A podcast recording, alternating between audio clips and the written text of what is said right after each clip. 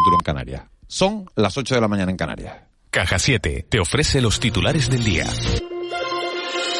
La reactivación de las devoluciones de migrantes a Marruecos ayudará a aliviar la presión sobre Canarias. Así lo ha señalado el delegado del Gobierno en las islas, Anselmo Pestana, que ha indicado que la ocupación actual de los centros de acogida está en torno a los 2.500, 3.500 migrantes. En este mes y medio que llevamos de 2022, las llegadas por mar han aumentado un 116% al archipiélago con respecto al año pasado. El año pasado, a estas alturas, teníamos abierto el desde, el, desde principios de diciembre las devoluciones a Marruecos, ahora parece que se van a producir, eh, si no pasa nada, en, próximas fechas y eso nos ayudará a aliviar un poco la presión sobre, sobre Canarias. También es verdad que las llegadas también dependen del buen tiempo o mal tiempo, ¿no? también de, de las circunstancias de la mar sobre la muerte repentina de un joven procedente de Mali en el centro de acogida de las raíces, el delegado señala que todo apunta a que se trata de una muerte natural, aunque habrá que esperar a la autopsia para confirmarlo. Todo apunta a una muerte natural. los datos que tenemos, esperemos obviamente al trabajo de los profesionales eh, forenses que, nos dirán qué habrá ocurrido y era una persona que, pues, que estaba previsto en los próximos días que se desplazara ya a los centros de la península, ¿no? Más asuntos. 11 horas de reunión en las que el líder del Partido Popular, Pablo Casado, no ha tomado más decisión que la convocatoria de la Junta Directiva Nacional la próxima semana. El presidente de los populares en Canarias, Manuel Domínguez, no ha querido manifestarse sobre la convocatoria de un congreso para renovar al partido. Según ha dicho en De la Noche al Día, si es para dividir, no. Si es para llegar a un objetivo común, sí. Domínguez respaldó el pasado viernes en su cuenta de Twitter a Pablo Casado. Hoy asegura, piensa lo mismo, aunque matiza que con eso se refiere a mantener la unidad y perseguir el objetivo de llegar a la Moncloa. Cada día que pasa espero una solución. Yo entendía que ayer, después del comité de dirección, se iba a plantear la solución definitiva. Parece ser que habrá una convocatoria a la Junta Directiva Nacional y, y en ella espero que el presidente pues exponga cuál es la solución, cuál es la salida a todo este lío que hemos creado y, y a este desapego que hemos provocado con nuestros afiliados y con nuestros simpatizantes. Y un último apunte informativo. Este martes el Consejo de Ministros aprobará una prórroga de un mes para los ERTE asociados a la pandemia. Serán ampliados hasta el 31 de marzo. Los originados por el volcán de La Palma llegarán al menos hasta el 30 de junio. También el Gobierno de Canarias ampliará en un mes el plazo para justificar los 1.144 millones en ayudas directas concedidas a empresas, pymes y autónomos del archipiélago afectados por la COVID-19. Si quieres estar al día de la realidad económica de nuestro archipiélago, entra en el blog caja7contunegocio.com y tendrás la mejor información con autores de las islas. Marketing, emprendedores, ventas y muchos más temas te esperan en caja7contunegocio.com. Caja 7, comprometidos con nuestra gente. De la noche al día, Canarias Radio. 8 de marzo, con M de motivación, M de movilización, M de movimiento de mañana, de mujer, M de más. El 8M es mucho más que el Día de la Mujer. Es un grito hacia un mundo más igualitario, donde la mujer tiene mucho que decir. Cabildo de Gran Canaria. La unión hace la igualdad. En Cristalam tenemos la solución definitiva para el exceso de calor en edificaciones. Nuestras láminas de control solar 3M para cristal con una reducción térmica de más de un 80% y libres de mantenimiento son eficiencia energética en estado puro, sin obras, sin cambiar los vidrios, en exclusiva en Canarias, solo en Cristalam. Visítanos en cristalam.com. Fundación CEPSA ha entregado sus premios al Valor Social 2021 en Canarias, su iniciativa más emblemática, que en esta edición han recaído en el proyecto SOS La Palma de Cruz Roja Española, la iniciativa Itinerari SEAR Canarias, la acción Voluntariado en Primera Persona de la Federación Salud Mental Canarias, el proyecto Voces de la Asociación de Reinserción Social de Menores Anchieta, el programa de inclusión lingüística y cultural de la Asociación Asistencial Naya y el proyecto Conoce mi vida, conoce mi hemofilia de la Asociación de Hemofilia de Santa Cruz de Tenerife. A estos seis proyectos se suma la Asociación de Cuidadores, Familiares y Amigos de Personas con Dependencia, Alzheimer y otras demencias, ACUFADE, que obtuvo un premio especial del empleado. Hasta la fecha los proyectos galardonados en la historia de estos premios en Canarias alcanzan los 62, a los que Fundación CEPSA ha destinado un total de 575.000 euros para mejorar la calidad de vida de los colectivos vulnerables en las islas. De la noche al día, Canarias Radio. El desayuno.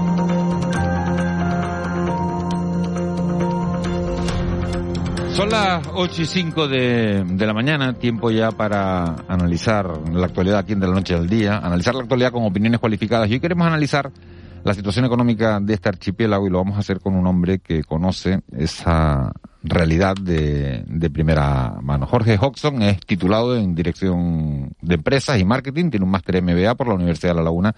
Señor Hodgson, muy buenos días, gracias por acompañarnos. Muy buenos días. La pandemia ha sido un, masazo para, para cientos de miles de, de empresas de, de, toda España. Sin embargo, eh, su despacho ha sido, bueno, capaz de situarse en apenas cuatro años en la élite de, de las firmas especializadas en la prestación de, de servicios de, dirección financiera. ¿Cómo lo ha hecho? ¿Ha habido tanto que asesorar?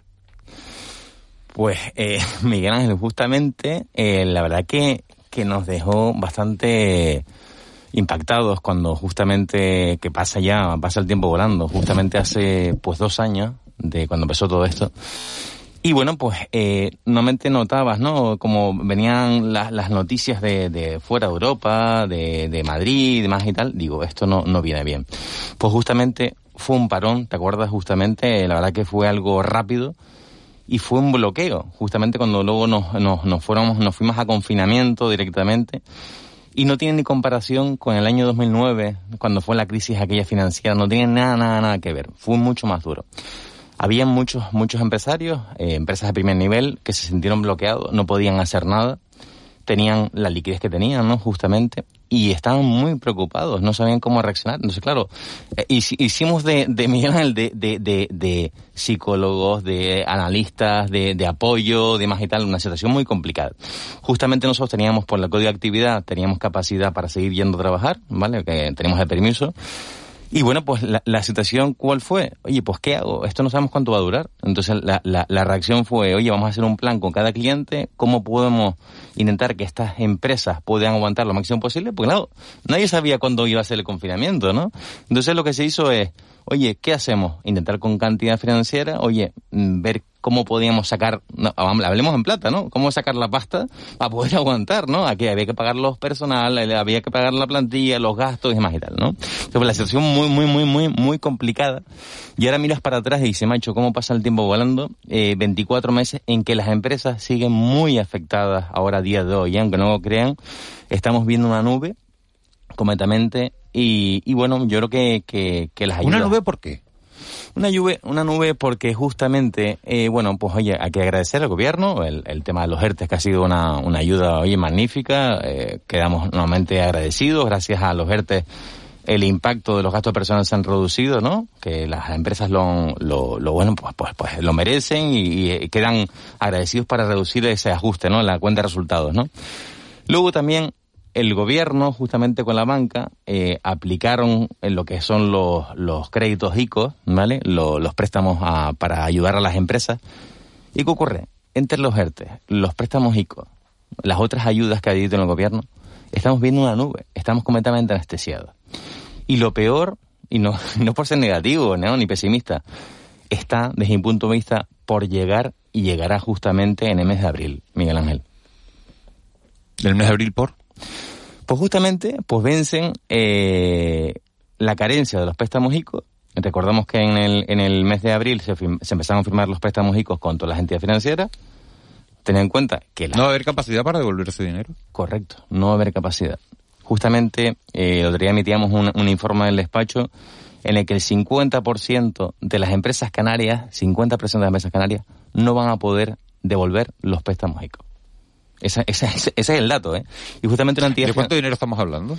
Estamos hablando de una cifra, eh, pues justamente algo desbordada, algo... Bueno, es que, a ver, mi ángel, la verdad que, si te cuento la cifra, mira, justamente supervivencia de 14.000 pymes en las Islas Canarias. Esa es una cifra muy, muy, muy, muy, muy, muy destacada, ¿no? Y tendrá que devolver 4.338 millones de euros de estos créditos. O sea, imagínate la, la cifra, ¿no? ¿Qué ocurre? Que, que recordemos, como bien dije antes, empezamos en abril del, del 2020, nos dieron los préstamos ICO que era a cinco años con una carencia, luego nuevo Real Decreto, ¿vale? Cuando iba a llegar el 2021, que había que, se amplió otra vez, un año más de carencia hasta el 2028, 24 meses de carencia, Llevamos dos años en que las empresas no han crecido en ventas, Miguel Ángel. O sea, al fin y al cabo, lleva alguna que está sobresaliendo y más y tal. Pero esa caída del 30-50% que tuvieron muchas empresas, no la han vuelto a remontar, no han vuelto a recuperar. Es que es un dato que quiero que les sepan todos los oyentes, ¿no? ¿Qué ocurre? Las empresas se han apalancado más, se han endeudado más, están súper afectadas y ahora, ¿qué ocurre? Si no han remontado las ventas, ¿cómo van otra vez a remontar ellos y a pagar esos créditos ricos? Y me decía, oye, pues mira, en abril pagaré una cuota, mayo otra. Claro, que eso es lo que le iba a preguntar, eh, señor Hodgson. Eh, ¿Qué pasa cuando no devuelves el, crédito en el tiempo establecido? Pues bueno, pues eh, yo solamente lo que deseo y, espero entre nosotros es que el, el, gobierno tenga bien, el gobierno central, pues aplicar nuevo Real Decreto en el que sea consciente de la situación actual y amplíe nuevamente el plazo de, de estas operaciones, aunque sea dos años más, uno, uno año, un año más de carencia para esperar que se reactive la economía y otro año más de, de amortización. Es la única manera de no tener la mayor debacle económica que puede sufrir Canarias. Ese, este es el dato, ¿eh? O sea, estamos hablando de una cifra espeluznante, ¿vale? De que son 14.000 pymes isleñas. Entonces, ¿qué ocurre? Como no va a... A ver, no sabemos si va el Real Decreto, no sabemos cómo va a reaccionar el gobierno. Esperemos que, que haya un apoyo por parte, sobre todo en Canarias, que es la comunidad autónoma más afectada de toda Canarias. Comunidad autónoma de toda Canarias. De toda España. ¿Por qué? El 74% del PIB depende del turismo, Miguel Ángel. Este el dato ocurre? los hoteles siguen eh, mucha plantilla inerte. Acaban de salir, lo, lo acabas de ver hoy. La prórroga. La prórroga. un mes más. Un mes más. que con eso nos solucionamos todo, ¿no? Entonces, ¿qué ocurre? ¿No es suficiente ese mes? No, no es suficiente. ¿Hasta cuándo habría que prorrogar? No, yo creo que deberíamos, bueno, incluso la patronal, la patronal hotelera está proponiendo que sea hasta julio, sería lo ideal, para un poco ir remontando y está diciendo, justamente República Dominicana había dicho que se, que dejaba, ¿no? Sí, pero señor Hodgson, después habla uno con los hoteleros y vienen aquí todo el mundo y dice que la situación está súper bien, que con la eliminación de las restricciones están teniendo los hoteles llenos. O que, o que tienen buenas previsiones, no que tengan los hoteles llenos ahora mismo, pero que tienen unas excelentes previsiones, ¿no? bueno, perdón por la risa, pero es que, me, eh, a ver, eh, ¿y qué han hecho los hoteles? Los hoteles se han endeudado, se han apalancado para poder mantener esa capacidad, ¿no? Para no, no cerrar y demás. ¿Qué ocurre? Que ellos, aunque vaya siguiendo la tendencia, ¿no? De crecimiento, de alojativa y demás, ellos tienen muchas plantillas NERTE. Nosotros tenemos en el despacho numerosas empresas justamente que son clientes hoteleros que me lo dicen. ¿A qué sectores le va a costar más recuperarse? Lo digo porque ustedes dan eh, asesoramiento a empresas del ámbito sanitario, del sector transportes, del sector turístico. Eh, ¿Qué sector es el que, el, que se las va a ver más y se las va a desear para poder devolver esos créditos, para poder remontar y volver a la situación precrisis, prepandemia? Hombre, yo creo que el, que el sector restauración, que siempre hablamos con ellos, son los que más afectados están. Siempre el gobierno ha sido, ¿no? Eh, eh, es la espada de Damocles, ¿no? De, oye, pues restauración, afectación, no me entiendes, ¿no? Pero luego subimos en el tranvía, vamos a la boba, está todo el mundo lleno. Entonces, claro, limitaciones, restricciones en el aforo de, de los comensales y más. Se han visto muy afectados. Son gente que está muy muy, digamos que no han salido como, un poco salir, incluso muchos de ellos han tenido que cerrar, que esa es la cuestión, ¿no? Y luego también todo tolero. Lo vuelvo a decir, Miguel Ángel, o sea, eh, Canarias sigue siendo la comunidad autónoma de toda España más afectada. Y sobre todo por la dependencia del turismo, es que quien diga que no. Sobre todo las restricciones ahora con el tema del gobierno, las limitaciones que han hecho al, gobierno británico. El, el mercado británico, el mercado turístico británico es un mercado muy importante para Canarias. Entonces, ¿qué ocurre? Que un niño de 12 años tenía que ir con la con todas las dosis y no podría llegar a Canarias. Claro, es que, es que no se pueden hacer limitaciones. O sea, estoy viajando últimamente con clientes fuera y somos los únicos que pedimos su pasaporte COVID cuando, cuando aterrizamos al aeropuerto del norte. Vamos a cualquier destino, no nos piden pasaporte COVID. Claro, ¿Por qué no invitamos a República Dominicana, que están ya quitando restricciones? Vamos avanzando. Tenemos que convivir. Son es partidario de quitar cualquier tipo de, de, control. pero yo creo que deberíamos ya, que ya gran parte de la población está vacunada, como ha hecho República Dominicana, pues ir avanzando en, e ir levantando restricciones. Si no quitamos restricciones, vamos a seguir eh, frenados, no vamos a avanzar en la, a nivel económico, eh, en bueno, eh, sobre todo en Canarias, ¿no? Lo vuelvo a decir, ¿no? señor José, muy buenos días. Muy buenos días. Mm, ¿Cómo bueno, Canarias ya sufrió la gran debacle económica, se llamó gran recesión, como toda España, como todo el mundo occidental. ¿Cómo compararía usted la respuesta de las administraciones públicas de lo que fue la gran recesión, que fue básicamente eh, contención del gasto público, a lo que ha sido la respuesta a la crisis del COVID, que es eh, extensión del gasto público porque algunas de las propuestas que usted ha esbozado en, esta entrevista hasta ahora, todas comportan incremento del gasto público. Todas. ¿Cómo lo valora usted? Efectivamente, vamos a ver. Eh, la cuestión es la siguiente. Eh, para mí, desde mi punto de vista, el gobierno lo ha hecho medianamente bien. Eh, hay algunas cosas que no soy partidario, ¿no? Sobre todo con los datos del paro, ¿no? Que dice, oye, vamos creciendo, la tasa de paro es menor. No, la contratación pública está siendo mayor, el gasto público es mayor. Entonces, estamos maquillando los datos y no es correcto. Porque hay muchos cierres de empresas eh, que, que, no, que la gente no lo sabe. O sea, eh, eh, ya llevamos con 14 trimestres de productividad negativa, y justamente España sigue liderando la tasa de desempleo de la OCDE. Eso que no nos olvidemos, que es, una, es un dato muy importante y destacado que muchas veces lo saben. Entonces, ¿qué ocurre? Ha habido una destrucción de 80.000 empresas en dos años por la pandemia de COVID a nivel nacional. España sigue liderando, o sea, Canarias lidera y España lidera en toda la OCDE, ¿no? Entonces, respecto a su pregunta, la cuestión es la siguiente. Eh, ERTE han sido, oye, pues una medida menos aparecida. ¿Gasto público? Exactamente, gasto público. Luego, eh, como bien sabrán... Carencia de los, de los críticos, gasto público. Eh, no, pero bueno, yo creo que quien se ha arrimado y quien se ha remangado son las entidades financieras, ¿eh? Al fin y al cabo, la entidad financiera es la que ha dado el crédito. Lo únicamente lo que ha hecho es incorporar la, el aval, el aval del Estado. Únicamente eso, ¿no? O sea, la, verdad que felicito a las entidades financieras por el apoyo y demás. hay que volverlo. Ya vamos a ver cómo se devuelve, ¿no? Y luego todo, me parece una barbaridad las ayudas que han dado. O sea, nosotros tenemos clientes en el despacho que han recibido millones de euros de las ayudas COVID que vienen de Europa, ¿no? O sea, todo esto, o sea, todo... Empresas grandes, ¿se refiere? Empresas grandes, no, bueno, también empresas no grandes, porque había que justificar es deudas financieras y no financieras. Han recibido importes sustanciales, ¿eh? Pero sustanciales, sustanciales. ¿Qué, ¿Qué ocurre? Que los ha hecho es aplicar para cancelar deuda de los ICOs, de proveedores, pero eso se imputa dentro de la del impuesto a sociedades eso va a la renta. Y otra vez me decía un cliente, va a ver el problema que hay ahora. Jorge, ¿qué hacemos en julio? En el modelo 200, me sale impuesto, me sale un beneficio, un beneficio de casi 300.000, 400.000 euros. ¿Cómo hacen para pagar eso? Van a tener que pedir otro préstamo para pagar el 25%. El 25%. ¿Lo exoneraría esa situación? Es que es una situación complicada. ¿Cómo hacemos eso? Tenemos que acudir. sería reducción de ingresos públicos, estaríamos otra vez en el mismo sitio. Que sí, sí, estoy de acuerdo con usted. Totalmente el 100%. O sea, estoy totalmente de acuerdo. ¿Qué ocurre? Que la única manera de paliar ha sido eh, la inyección por parte de, la administración para ayudar a las empresas privadas, pero es que encima ahora estamos cotando a nivel, a nivel de empleo público para poder un poco maquillar los datos de desempleo. Es que no, no, no, no, soy, no soy partidario de esa, de esa cuestión. Estamos cerrando empresas. No nos olvidemos, que los oyentes tienen que saber, que la recaudación viene directamente por la empresa privada. Es que, es que esa es la cuestión. O sea, modelos tributarios, los pagos trimestrales y demás y tal. Entonces, claro, si no hay empresa, no hay motivación y no hay incentivo a la empresa privada, aquí vamos a tener un problema muy grande, ¿no? Eh, buenos días, señora Hodgson. Entonces, eh, ¿cuál es la solución? ¿Más ayudas a las empresas? ¿Más apoyo a estas empresas que tienen tantos problemas? Ángeles, perdona, ¿puedes repetir la pregunta que no, te, estaba oyendo? Eh, eh, la pregunta es, eh, ¿cuál es la solución a su juicio? Si las empresas pues tienen todas estas serias de dificultades que usted ha descrito estupendamente, ¿cuál es la solución? ¿Más apoyo público? Pues Ángeles, la verdad que es una pregunta, pregunta de examen, como diría un profesor mío. ¿eh? Esto es un, esto es un sitio para examinarse. Eh, efectivamente, a ver, es que no queda otra. Ahora estamos viendo una situación, para mí, de las crisis, en las crisis más importantes que han padecido a nivel mundial. O sea, y sobre todo ahora se puede combinar en abril, mayo, una crisis financiera. Porque, al fin y al cabo, si empiezan a pagar las empresas a las entidades financieras, los bancos van a tener que presionar esos importes. Entonces, ¿qué hacemos? Eso es la, el, pez que se muerde la cola, ¿no?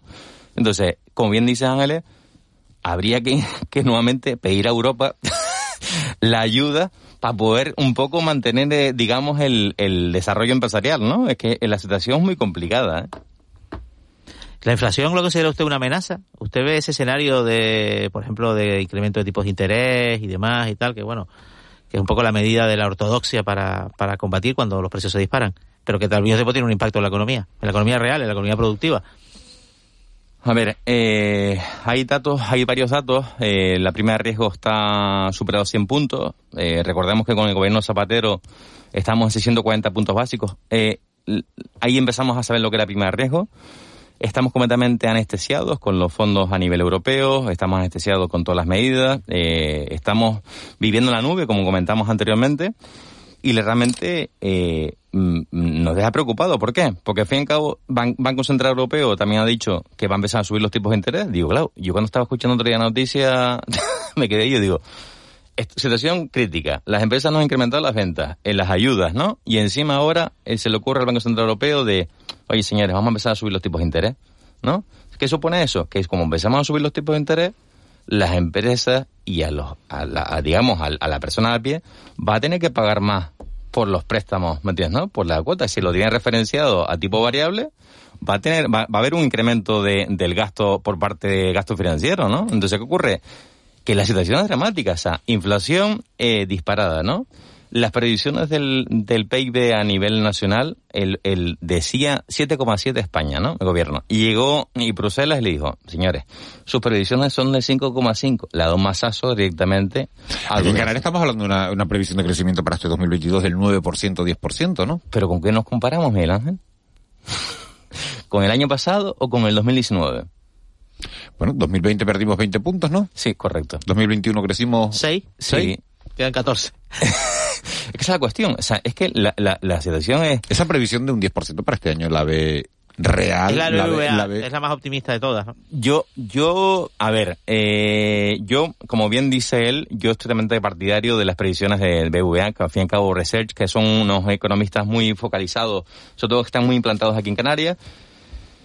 Yo tengo mis dudas. Yo tengo mis dudas ahora con lo que va a pasar ahora en el mes de abril, mayo, lo vuelvo a insistir. Creo que es un tema mm, de, para destacar, eh, se lo digo a, vosotros, a los tres, eh, eh, me parece un tema complicado. Se va a complicar la situación mucho más, mucho más. Como no hay un real decreto y los bancos no lleguen, ayer me pasó justamente con un cliente, con un banco, le propusimos ¿no? una reestructuración y nos dijeron, no, no, no. Cuando ya empiece a impagar, ya buscamos una solución. Y eso, claro, me quedé, me quedé así, se me cayó la gota de agua de sudor frío. Bueno, eso pasa en otro frente. El otro día oí- oíamos una comunicación muy triste que decía hasta que no haya hasta que no haya sangre no, no se ponen medidas de alejamiento. Pues hasta que no empiecen las empresas a lo mejor a dejar de pagar no se va a ampliar la devolución de los créditos hijos. De los Señor- créditos hijos. No sé. Ángeles quería preguntar. Sí, señor Hodgson, en, en este en este escenario el tema de la RIC, ¿no? La petición de que se aplace la materialización y parece que no esto no va a suceder, ¿no? ¿Qué, qué, qué, qué importancia tiene esta pieza del puzzle? ¿Qué volumen? ¿Qué volumen se, está ahí pendiente de esa decisión? Estamos, estamos, vamos a ver, esto es una cuestión del gobierno central, eh, ya por parte de, ¿no? De, del gobierno de Canarias, de, de los diferentes, eh, digamos, eh, bueno, pues las entidades políticas, digamos, que han, están intentando que se mantenga, pero Ángeles, eh, es una cuestión muy delicada. O sea, si hay una paralización por parte de la aplicación de RIC, estamos hablando de que las empresas van a tener un gran problema para el tema de los incentivos fiscales. O sea, que tienen que materializar todo, o sea, no pueden materializar, digamos, esa, digamos, esas inversiones, ¿no? O sea, lo que si han materializado y ya se finaliza, van a tener que aplicar a la, al tema de, de, de los modelos impositivos, ¿no? Y claro, no van a tener esa deducción. ¿Y de cuánto dinero estamos hablando? Le preguntaba Juanma. Muchísimo dinero, Ángeles. Estamos hablando de, una cifra, una cifra descomunal y, y tendríamos un, un gran agujero, Ángeles. Hemos hablado durante la pandemia de si Canarias podrá vivir eternamente, señor Hodgson, del monocultivo de- del turismo. Y hay opiniones para todos los gustos, pero lo cierto es que el 75% de nuestro PIB sigue vinculado al sector servicios. ¿Hay más alternativas? Hombre, yo, yo creo que, al fin y al cabo, eh, lo comentaba otro día en un foro con Gabriel Carrer, ¿no? De, de, de Meliá. Creo que España lo hace muy bien a nivel del turismo. Canarias lo hace, eh, creo para mí es la región que mejor lo hace. Eh, somos especialistas, digamos, en, en turismo. Deberíamos mejorar la calidad turística, ¿no? Con la planta hotelera. Y creo que, que bueno, la, la, la única creo que los ha hecho bien, que Juanma lo sabe, eh, con el tema de la zona especial canaria. Eh, te deberíamos traer eh, más empresas aquí a Canarias y sobre todo decirle la aplicación del, del 4% tipo positivo de la zona especial canaria. Traer muchas empresas para, es la única manera, Miguel Ángel, de, de que se vaya desarrollando, digamos, este cultivo empresarial en Canarias. Pues no podemos, eh, 74% del PIB es turismo directamente, va relacionado a los ingresos, pero tenemos que ir reduciendo eso, ¿no? Eh, señor Hodgson, eh, miremos al futuro. Se habla mucho de los fondos Next Generation, de que van a remodelar nuestro sistema económico. ¿Esto va a ser así? ¿O acabaremos haciendo aeropuertos que no tienen aviones, puertos como que, que no tienen barcos, infraestructuras innecesarias? ¿Qué va a pasar con eso? Yo, yo tengo mis dudas. yo estoy hablando de, de montón de fondos Next Generation y no tengo ningún cliente, Miguel Ángel, que, que lo haya recibido, ¿eh? O sea, es que, es que es curioso, sí, sí, en serio. O sea, se han pedido y más y tal, y dice, fondos Next Generation, dedicados, destinados para el tema de la digitalización, el tema de, digamos, de implantar, ¿no? Reformas en, la, en las empresas y más y tal. No hemos tenido ningún cliente del despacho, son 84 grupos empresariales, ¿eh? Que facturan desde un millón de euros a 40 millones de euros. De 84 grupos empresariales que facturan entre un millón y 40 millones. Y 40 millones. ¿Y ninguno? No, de momento no me Por ejemplo, el, el, el, PERTE naval, por ejemplo, que afecta a los que, que participan los astilleros de, del puerto de Las Palmas, sí, sí, sí, las empresas sí lo han dicho, ¿no? Es una industria pujante en Canarias, de la, de la, a lo mejor de las pocas, ¿no? Sí, pero de momento yo no he visto ningún duro. Señor. Pero se ha presentado. Eh, no, no, no. Se ha presentado ah, proyectos. Claro, pero ¿qué ocurre? Que, Ángeles, la cuestión es la siguiente eh, para destinar esos fondos de Generation es digamos como lo, los incentivos, las ayudas que el, resto ¿no? de fondos. La empresa tiene que aportar el 30%, el 70% va directamente de, de, esas ayudas, ¿no? Entonces, ¿quién tiene capacidad para aportar el 30%? Es que me queda duda. Nos pregunta los oyentes, señor Hodgson, dice, hay empresas que, que tiene gente en ERTE con trabajo donde había cinco, ahora trabajan dos. Claro, dos, donde había cinco, trabajan dos y tres siguen en el ERTE. Correcto. Eso, y, eso entonces, está pasando. ¿Qué ocurre? Y que, y que si no hay una prórroga, digamos, si sigue habiendo los ERTE, lo que va a haber es un despido colectivo brutal. Miguel Ángel, estamos ahora viviendo una bomba de relojería sin precedentes. Porque si juntamos todo, estamos dando ICO, los ERTE, las ayudas que tienen que, que, que, que incluirse en el modelo 200, pues bueno, pues la situación se va a complicar bastante. Jorge Hodgson, de Hodgson Golding. Eh, muchísimas gracias por haber venido esta mañana a la radio, por haber estado aquí en De la Noche al Día. Y bueno, pues por habernos contado cómo se está viviendo desde, desde las empresas esta, esta situación, ¿no? Bueno, muchísimas gracias a ustedes, un auténtico placer. Panorama, que... no me quedo muy tranquilo, ¿eh? no, no, no, no, no me quedo yo con la radiografía que he hecho. Pero eh, bueno, yo, yo creo que lo importante es trasladar la situación real, porque no podemos vivir en una mentira, porque al fin y al cabo lo, voy a- lo vuelvo a decir, con datos y parámetros que conocemos y que los oyentes sepan realmente la realidad económica de Canarias, que es lo importante. Jorge muchísimas gracias. Muchísimas gracias a vosotros. Buen día. 8 y 27, un consejo publicitario y nos metemos a contarles cuáles son los empleos más demandados en Canarias. De la noche al día, Canarias Radio. Su crujido te hace temblar. Su jugosidad te derrite. El sabor único de nuestro pollo al estilo sureño. Ahora con una deliciosa salsa de miel y mostaza. Si eres amante del pollo, disfruta en McDonald's de la nueva American Style Chicken Honey Mustard. Crujiente por fuera y jugosa por dentro. De la noche al día, Canarias Radio. 8 y 27 minutos de, de la mañana de este martes 22 de febrero y como les decía vamos a hablar ahora de, de un asunto que tiene un interés general y es saber cuáles son las profesiones más demandadas en Canarias. Canarias, bueno, las cifras del paro han mejorado, pero seguimos siendo la comunidad autónoma con un índice de desempleo mayor y tenemos comunicación con Alejandro Pérez, que es director de, de ADECO Canarias. Señor Pérez, muy buenos días. Hola, buenos días. Conocíamos hace unos días el informe ADECO sobre los perfiles más de más demandados y nos encontramos con que en. Canarias, eh, bueno, eh, el perfil más demandado es el personal de, de tierra en los aeropuertos, el servicio de handling. A ver, eh, realmente hay varios sectores donde, donde existe una gran demanda, ¿no? Eh, o sea, un poco al hilo de lo, de lo que comentaba, eh, se da una paradoja que por un lado estamos en una comunidad autónoma donde tenemos unos índices de paro muy, muy altos, pero al mismo tiempo cuando hablas con los directores de recursos humanos, y esto no es la, primera vez que ocurre, vemos que en determinados sectores encuentran, eh, hay dificultades para encontrar perfiles cualificados. Entonces, por ejemplo, el caso de handling es uno. Otro que tiene, vamos, pues lógicamente una gran relevancia en, en Canarias, que es el sector de la, de la hostelería. Nos encontramos que por, por el efecto de, de los ERTES tan prolongados, hay muchas personas que, muchos trabajadores que cambiaron de, de sector, otras personas se fueron a sus países y son personas que eran mm, trabajadores cualificados y cuando ha subido la ocupación, por ejemplo, pasó y de una manera muy muy nítida en octubre, noviembre del año pasado, pues encontraba, o sea, hubo unos serios problemas para encontrar personal cualificado, ¿no?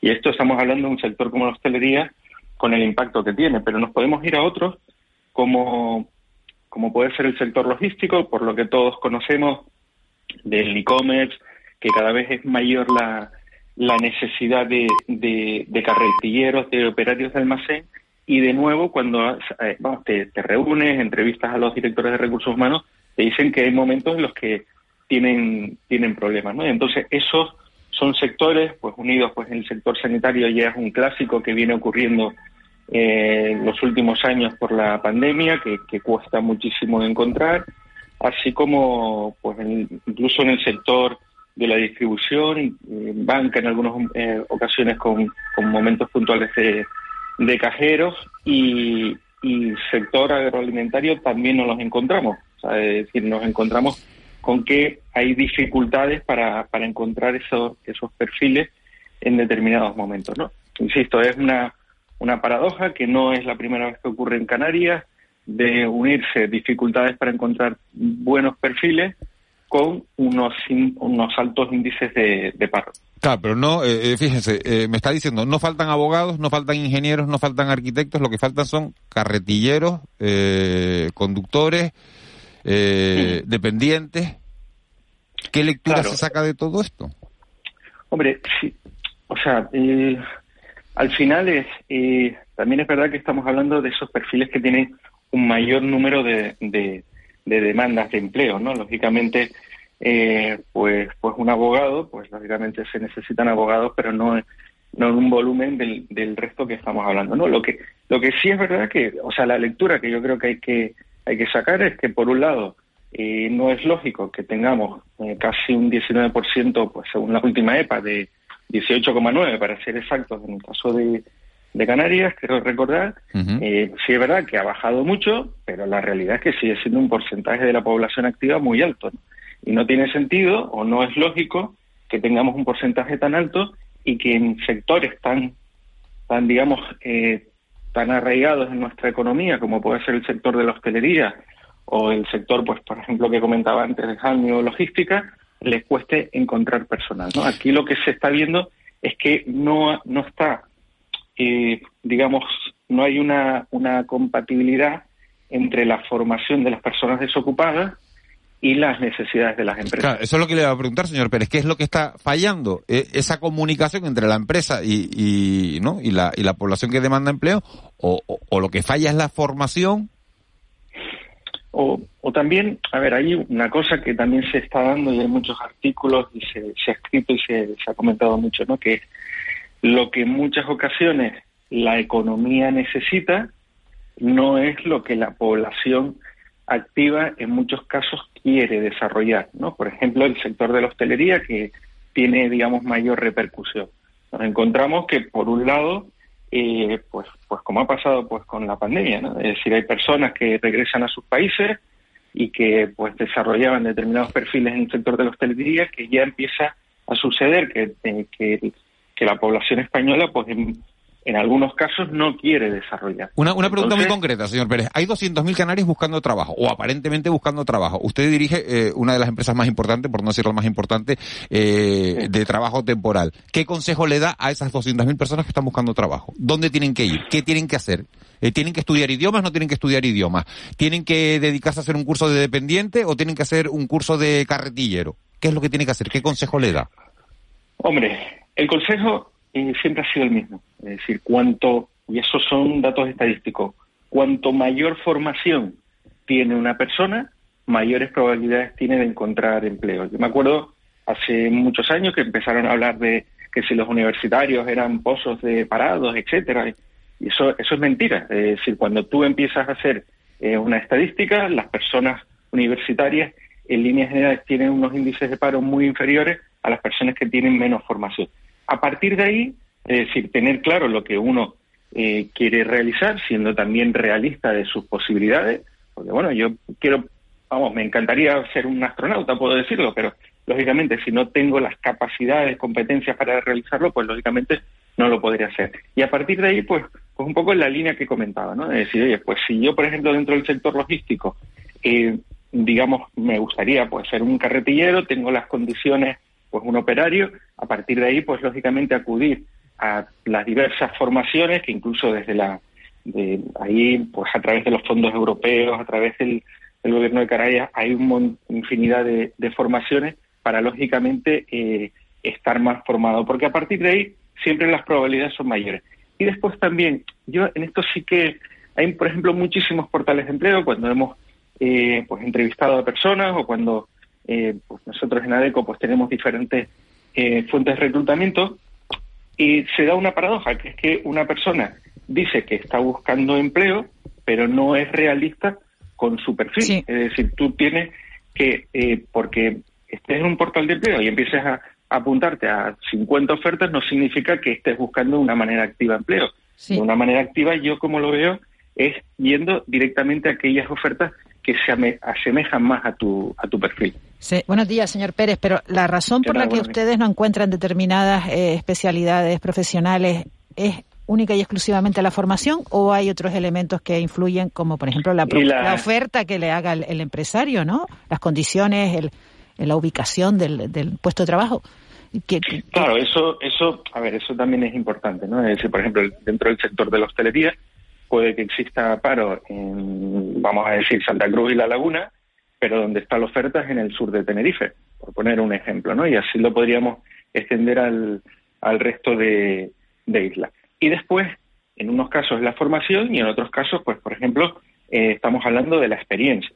Es decir, es una experiencia muy valorada, eh, digamos que, que, se da, eh, por ejemplo, siguiendo con el ejemplo de la hostelería, que en líneas generales personas que, digamos, han tenido un buen desempeño, pues siguen trabajando, eh, digamos, en, las empresas y no, no están en paro. A partir de ahí, digamos, las personas que tienen menos experiencia, pues, digamos, son las personas que podrían estar, digamos, buscando de una manera activa empleo, pero por otro lado, pues, pues por la curva de aprendizaje, por, por la mejora de la productividad, pues las empresas pues buscan esos perfiles ya de personas con experiencia que desde el primer minuto pues sean lo más productivos posible. Señor, Pérez, si yo soy un, un, joven parado sin experiencia y leo el listado este de, de, oficios que tienen más demanda, ¿tengo herramientas suficientes para formarme en él, digamos, para, para poderme insertar? Hombre, eh, llegando a tiempo, para no diga que cuando llegue diga, pues mira, eh, esta demanda ya se ha cubierto. ¿Eso existe? ¿Esa posibilidad existe? Hombre, la, vamos, va en, línea con lo que comenté antes. Es decir, eh, esto no se, o sea, no va de una persona sin experiencia, sin formación y de repente, pues oye, pues tienen las ganas. Primero, eh, sí es verdad que, o sea, una persona que buscar trabajo es un trabajo en sí. Eso es una, una regla de oro, ¿no? Es decir, si tú te levantas eh, temprano y empiezas de manera organizada a ser consecuente con la con tu perfil y de manera eh, digamos, muy activa, vas buscando empleo, pues lógicamente las posibilidades son mayores que si lo haces de una manera más reducida, por decirlo de una manera. Es decir, oye, pues en ADECO tenemos bases de datos de, de cientos de miles de, de, candidatos. Eso no significa que todos los candidatos que se apuntan en, ADECO, pues ya digamos, eh, ya has encontrado empleo, desgraciadamente ya nos gustaría, ¿no? Y después, a partir de ahí, yo creo, sí que creo, y existen, ¿sabes? Eh, pues, formaciones que se pueden acceder y además, eh, insisto, en los fondos europeos eh, pues llegan, vamos, cientos de millones de euros y a través del Estado para formaciones. Entonces, lógicamente, cuanto mayor número de formaciones tengas en determinada posición, pues lógicamente las probabilidades son mayores. También es verdad, y aquí también incido, lo he, lo he comentado con muchos candidatos, que cuando tú ves un currículum, de repente empiezas a ver formaciones que no tienen nada que ver unas con otras. O sea, se van dando unos saltos terribles y eso eso tampoco ayuda, ¿no? Es decir, porque si no al final no te vas especializando en nada, ¿no? De repente decir, oye, pues el sector sanitario, haces una formación para el sector sanitario y de repente, eh, qué sé, a los dos meses haces una formación para el sector logístico. Entonces, claro, se quedan cojas, digamos, una con otra, ¿no? De decir, oye, pues si empiezas por el sector sanitario, continúa. Y, y lo normal es que en estos casos pues, pues no sé si muy pronto, ojalá, ojalá que sí, en otros casos pues dura un poquito más, pero terminas encontrando trabajo. Alejandro Pérez, una última cuestión. Nos escribe un oyente, dice, no sé cómo dicen que faltan conductores, mi hermano tiene todos los carnes y le cuesta encontrar trabajo. ¿A dónde le decimos que escriba? Hombre, eh, pues por ejemplo ese es un perfil en que, mm, insisto, eh, es muy demandado por las empresas. Por ejemplo, se puede apuntar en, en ADECO, se puede eh, empresas de transporte y, lógicamente, eh, vamos, lo normal es que encuentre trabajo, porque, por ejemplo, ese perfil con todos los carnets, hay momentos de decir, pues igual justo hoy por la mañana eh, no lo encuentre, pero vamos, de manera constante. Se lo va a encontrar seguro, ¿no? Totalmente. Alejandro Pérez, director regional de, ADECO, muchísimas gracias por habernos atendido, por habernos hecho esta radiografía de cómo está bueno el mundo del empleo y dónde se puede encontrar trabajo y qué perfiles son los que los que se necesitan. Muchísimas gracias. Ah, gracias a ustedes. Un abrazo. Un abrazo. 8 y 49 menos 20. Dos consejos publicitarios y nos metemos en tiempo de mentidero, en tiempo de tertulia. De la noche al día, Canarias Radio. Sí, lo sabemos. Los precios de nuestro nuevo folleto te van a sorprender. Ya puedes consultar nuestras ofertas hasta el 9 de febrero en hiperdino.es o en nuestras redes sociales. Desde siempre los mejores precios de Canarias en Hiperdino. Escucha. Es el latido que me sale de dentro. Es mi brisa. Mi olor a mar, a sal y a vida. Es la risa y la calma de la mejor gente del mundo. Escucha, porque si sabes escuchar, te llamo. Ven y descubre La Palma, la llamada de la tierra. Islas Canarias, campaña cofinanciada con el Fondo Europeo de Desarrollo Regional y la Secretaría de Estado de Turismo. De la noche al día, Canarias Radio. El mentidero.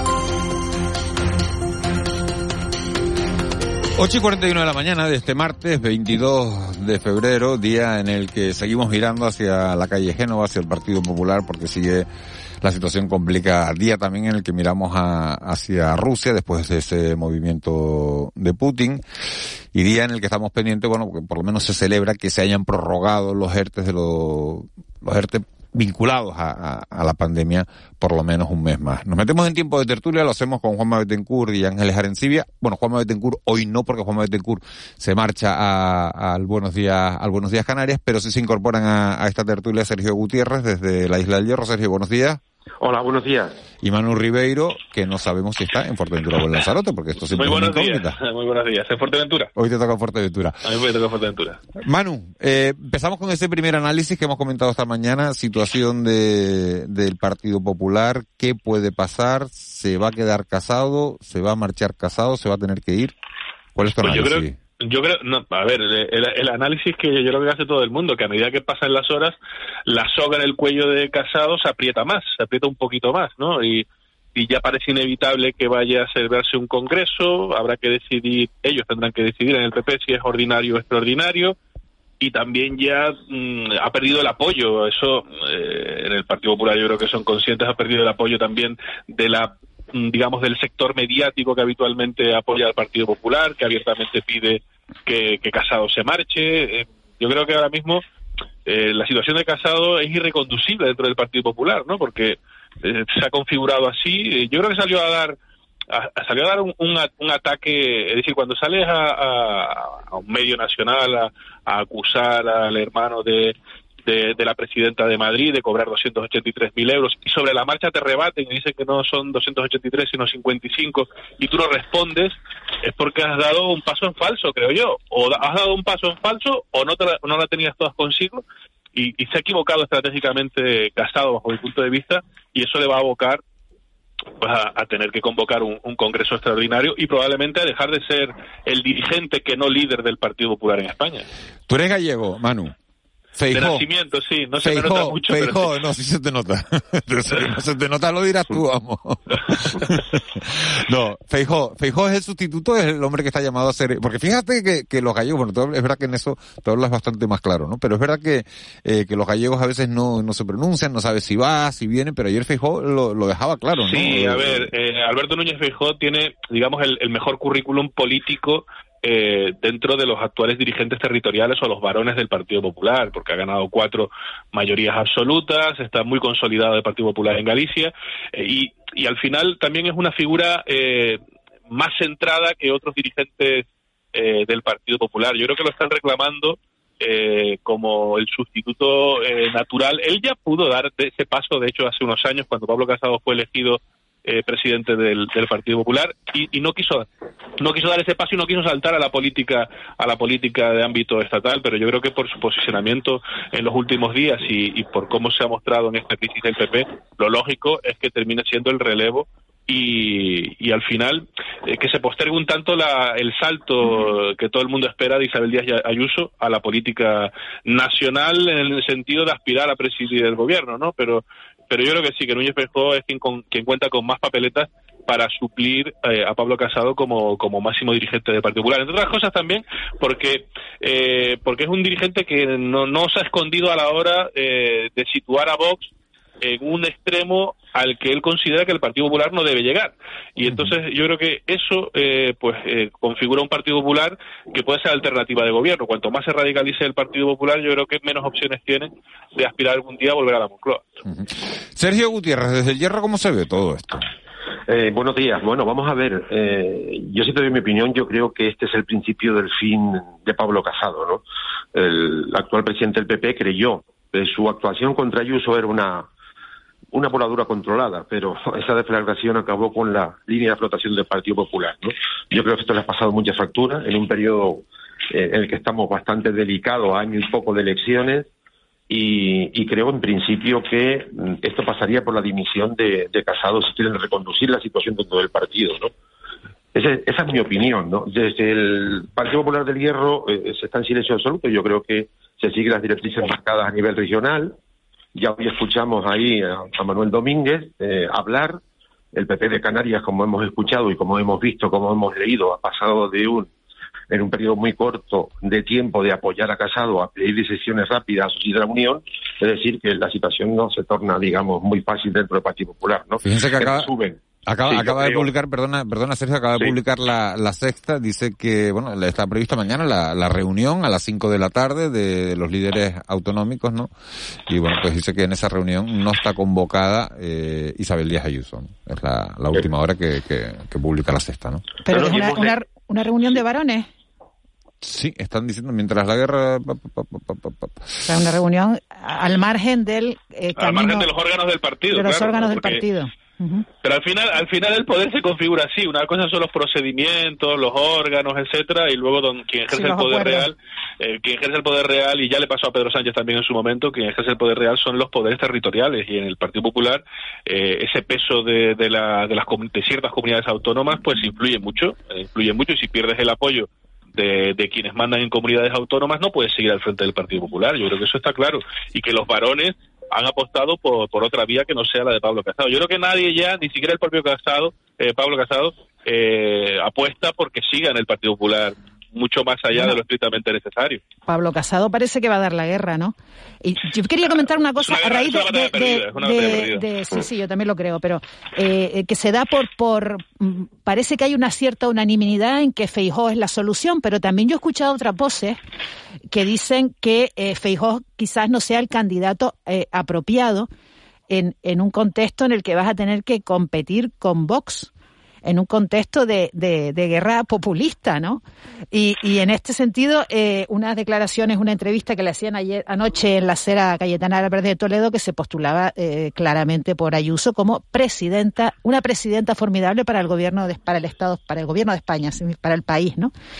Hombre, ahora Ayuso, Ayuso lo tiene un poco, habrá que esperar a ver qué dilucide la justicia en torno al, al, al contrato de su hermano, ¿no? Sí, la cosa todavía está en un veremos ahí también con Ayuso. Pero tú crees que eso va a eh, tener tanta importancia, el, el, pues el cómo se resuelva ese, eso que ha planteado Ángeles, Sergio, Sergio, eso que ha planteado Ángeles de que, de que Fijó a lo mejor pueda comandar el partido y que la candidata a la presidencia del gobierno de España sea otra, sea Ayuso, que eso que se produzca esa segregación, por así decirlo, ¿no? Esa eh, bicefalia yo creo que eso no, eh, no, no es lo habitual. Eh, no es lo habitual en el Partido Popular. No es lo habitual, no, no. no es lo habitual en el Partido Popular y siempre suele coincidir el, el, máximo papel orgánico con, con el aspirante a. ¿Y crees que eso va a seguir así, Manu? ¿Y tú crees que eso va a seguir así? Sí, yo creo que sí, porque Feijón no, no, no se ocupa de un marrón como puede ser coser las heridas internas del Partido Popular eh, para luego no dar el salto, pero, eh, aspirar a dar el salto a la Moncloa. Yo me refería. sí, sí, no, yo, yo, te entiendo el análisis, Ángeles, pero precisamente yo creo que Feijón es el antídoto. Eh, el, el, antídoto natural, porque, vamos a ver, para tú eh, estar en disposición de obtener, de ganar las elecciones y de aspirar a gobernar eh, el país, tienes que ocupar el espacio también del centro, que al final es el que inclina la balanza entre y lo, y lo ha hecho así en, eh, históricamente en España. Pero ahora mismo quien está comiendo el terreno al PP es, es por el lado de la, la, ultraderecha. Eh, le, está, le, está, comiendo el terreno de, de, la ultraderecha y le está comiendo el terreno del populismo, pero al final eh, yo creo que Feijóo, sí, Feijóo y el Partido Popular una cosa es que tú crezcas como, como está creciendo eh, como está creciendo Vox en base a esos mensajes populistas y esos mensajes de ultraderecha, pero eh, es un crecimiento un crecimiento que no es eh, no se traduce en que Vox pueda aspirar a ganar las elecciones. Eso yo creo que todo el mundo está de acuerdo en que no pasaría. Entonces, para ganar las elecciones necesitas ocupar el centro. Históricamente ha sido así y no creo que vaya no creo que vaya a cambiar por mucho que Vox a ver, Manu, yo no estoy diciendo, yo no estoy diciendo que yo apostaría por eso. Yo estoy diciendo que existe esa esa esa corriente y esa sensibilidad, ¿no? Porque además se ha expresado claramente. O sea, ¿qué nos interesa? Nos interesa un un candidato sensato con sentido común, que sería Feijó, o nos interesa una, una, una máquina de ganar elecciones, que es Ayuso, ¿no? En este momento. Mira la manifestación del domingo. ¿Quién, quién consigue eh, eh, eh, esa, esa, esa, ese número, esa movilización en tiempo récord? ¿Quién consigue eso, no? Aunque todo esto puede ser un suflé, ¿no? Todo esto puede ser un Ahí jugaba en casa, juega en casa Díaz Ayuso. Está clarísimo que con todo lo que ocurre en Madrid lo moviliza al instante. Pero fíjate que yo creo que, que, que, la apuesta al final va a ser por, por Feijóo. Sergio Gutiérrez, tu opinión sobre este tema y cerramos el asunto que quiero hablar de Rusia. Hombre, yo creo que no, de Ucrania. Como, dice Manu, yo creo que la popularidad de, Díaz Ayuso se circunscribe únicamente a Madrid, a la Comunidad de Madrid. Habría que ver si eso es extensivo al resto del país, ¿no? Y evidentemente coincido también con Manu en el, en el análisis que está haciendo de Feijóo. Yo creo que es la persona más centrada, el que más, más valorado, el que eh, ha ganado por más mayoría absoluta y es el que viene a poner un poco de orden del partido. Ya no sé si va a aspirar o no a la presidencia del PP a nivel nacional, ella dijo una vez que eh, se sentaba en Galicia, ahora algunos medios están apuntando a que quiere reconducir la situación en Madrid. Estaremos, veremos, vamos a ver qué sucede estos días, pero a mi juicio yo creo que fue el más centrado para poner un poco de orden dentro del partido. ¿no? Vamos con ese otro asunto que, bueno, que preocupa, que, que ha tenido, bueno, novedades en, en, las últimas horas. Putin agrava la crisis al enviar tropas al este de Ucrania. Es el titular de, del país de, esta mañana. La Unión Europea anuncia que va a sancionar a, Rusia por, por reconocer la independencia de las dos regiones separatistas. ¿Y qué puede pasar en este conflicto? Bueno, las cosas se están, se están llevando a, a un extremo, ¿no? Se están llevando a un extremo bueno, de movimientos y de gestos, ¿no? De, movimientos, de gestos, ¿no? De, de, pues hace temer, hace temer lo peor, ¿no? Hace temer que... Que, que, va a haber conflicto armado. que haya conflicto armado, ¿no? Aunque parece que por parte de, la Unión Europea eh, lo que se, se propone son sanciones, ¿no? Sanciones a Rusia. Eh, Borrell ya ha convocado para esta tarde eh, de martes eh, una reunión con los, ministros, los ministros de Asuntos Exteriores para estudiar esas sanciones contra Rusia, ¿no? Eh, eh, yo creo que todo el mundo esto, desde el punto de vista de ciudadanos de pie, lo ve como una auténtica locura. Es decir, es que basta que una persona le dice, le crucen los cables hablando de modo llano y a modo de, de, persona de a pie, insisto, ¿no? Se le crucen los cables para liar la parada en el sentido de que se está liando, ¿no?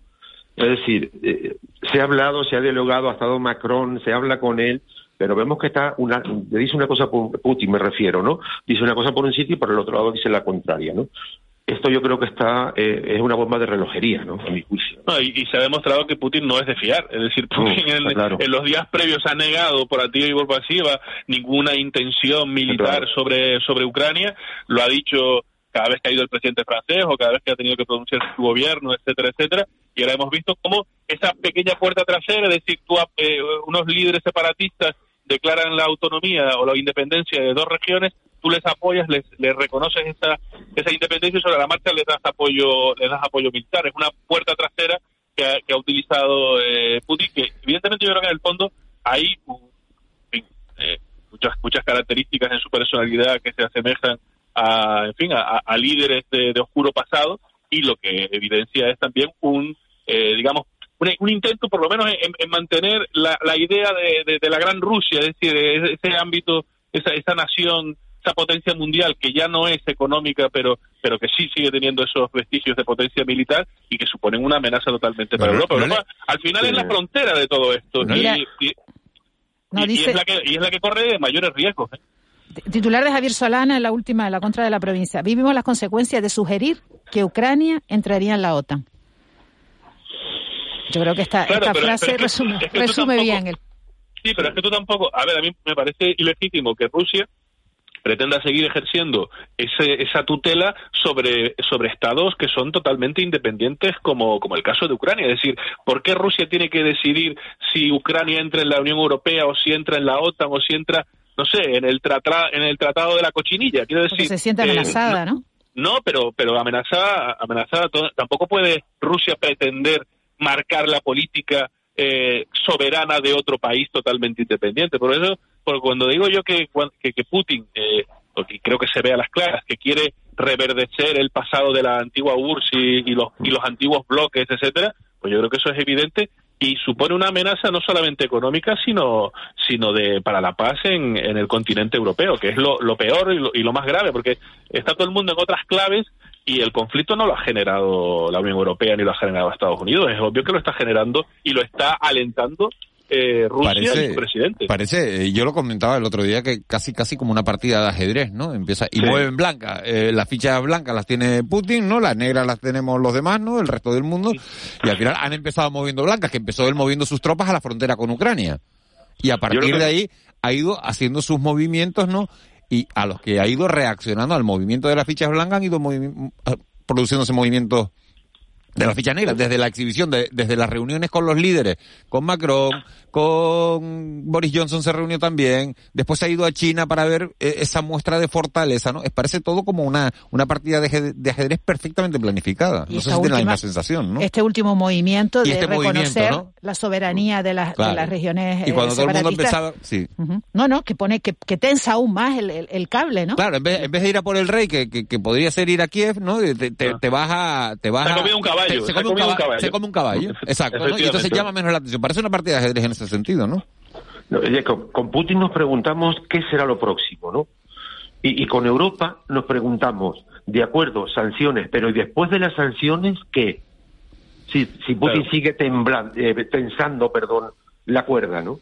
O la cuestión es y después, negociar. Y después, sociológicamente, a, mí me interesa mucho cómo hay ciertos sectores en la, en la, en la política española que tienen unas simpatías por Putin tremendas, y no hablo de, de, no hablo de, del ámbito de la derecha, sino todo lo contrario, y en cambio en Estados Unidos hay también una simpatía o, una condescendencia con Putin y con Rusia por parte de sectores políticos totalmente opuestos, ¿no? Hay que recordar también la relación eh, intensa que tuvo con Donald Trump en, en su momento y demás. Entonces, eh, la verdad es que la influencia de, Putin, se quiere o no, ahora mismo es tremenda en todo el planeta y, amenaza directamente a la estabilidad de, la Unión Europea. ¿eh? Nos echa la bronca un oyente, dice, la prensa no lo está contando todo sobre Ucrania. Ayer hubo una infiltración de soldados ucranianos en suelo ruso.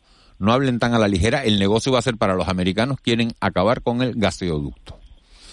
Bueno, pues eh, opiniones aquí hay para, ¿no? De es que en una, en una guerra la primera víctima es la verdad, que es un, mm. que es un viejo... Sobre el tema del PP, que estamos acabando, estamos llegando al final. Dice, si quieren quitar votos a Vox, que pongan a Isabel Díaz Ayuso.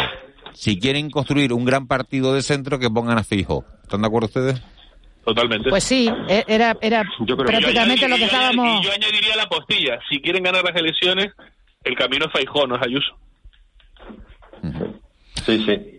Es lo único que puedo hacer un poco de, sombra a Vox. Yo, yo insisto, esto seguirá, eh, Vox seguirá creciendo eh, a causa, del detrimento de lo que es el Partido Popular, si no se toman las medidas que tienen que tomarse, ¿no? Porque hablan de urgencia, pero la urgencia se va posponiendo un día más, otro día más, otro día más, ¿no?